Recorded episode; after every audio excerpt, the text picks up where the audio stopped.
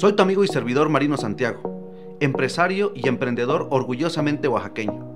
Te quiero compartir mi experiencia de vida en los negocios. Aquí encontrarás información que te permita generar más ventas, más liderazgo, más desarrollo, más trabajo en equipo. Bienvenido a Más Podcast. Comenzamos. Más Podcast. ¿Qué tal amigas y amigos? Les doy la más cordial bienvenida a Más Podcast.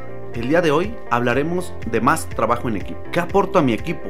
¿Soy una persona diferente en mi equipo? ¿Te has preguntado alguna vez eso? Soy una persona diferente porque me gusta trabajar y además de eso me gusta trabajar en equipo. Estoy consciente que gracias a eso podemos alcanzar nuestras metas y objetivos. Soy de los que aporta, de los que suman, de los que les gusta construir.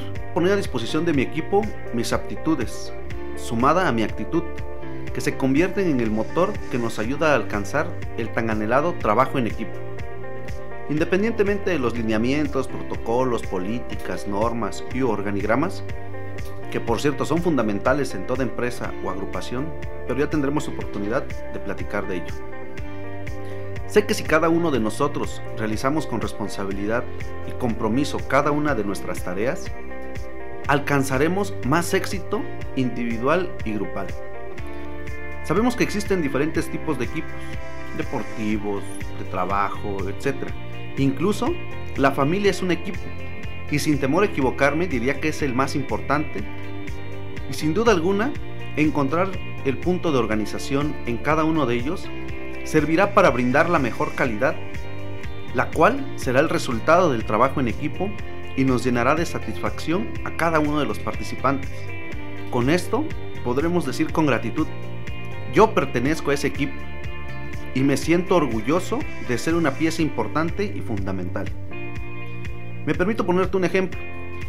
En un restaurante, nos recibe un mesero o en ocasiones alguien encargado de recibir y designar mesa a los comensales.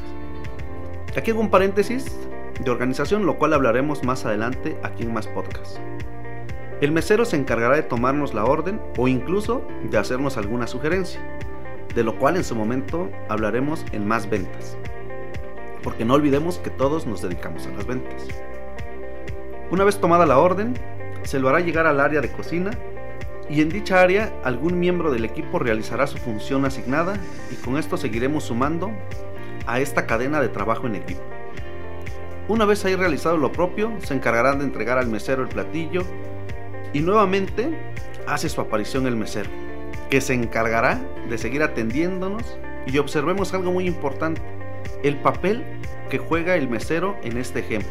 Se ayuda del entorno, que en esta ocasión es la gente de cocina, e incluso de la cajera, que contribuirá y en mucho cuando solicitemos la cuenta. Esto es solo un ejemplo sencillo de cómo cada persona es fundamental a la hora de formar un equipo. Te garantizo que si cada uno de nosotros hacemos conciencia de esto, los resultados serán más inmediatos y nos brindarán más satisfacciones, al saber que estamos haciendo lo correcto en favor de nuestro equipo. La organización en los equipos de trabajo es un gran tema y tendremos la oportunidad de hablar de ello más adelante. En este momento, siento que es muy importante empezar por el individuo, es decir, el yo, el yo dentro de mi equipo, ya que si yo estoy bien, yo me siento bien, mi equipo estará bien. Te agradece tu tiempo y tu atención, tu amigo y servidor María.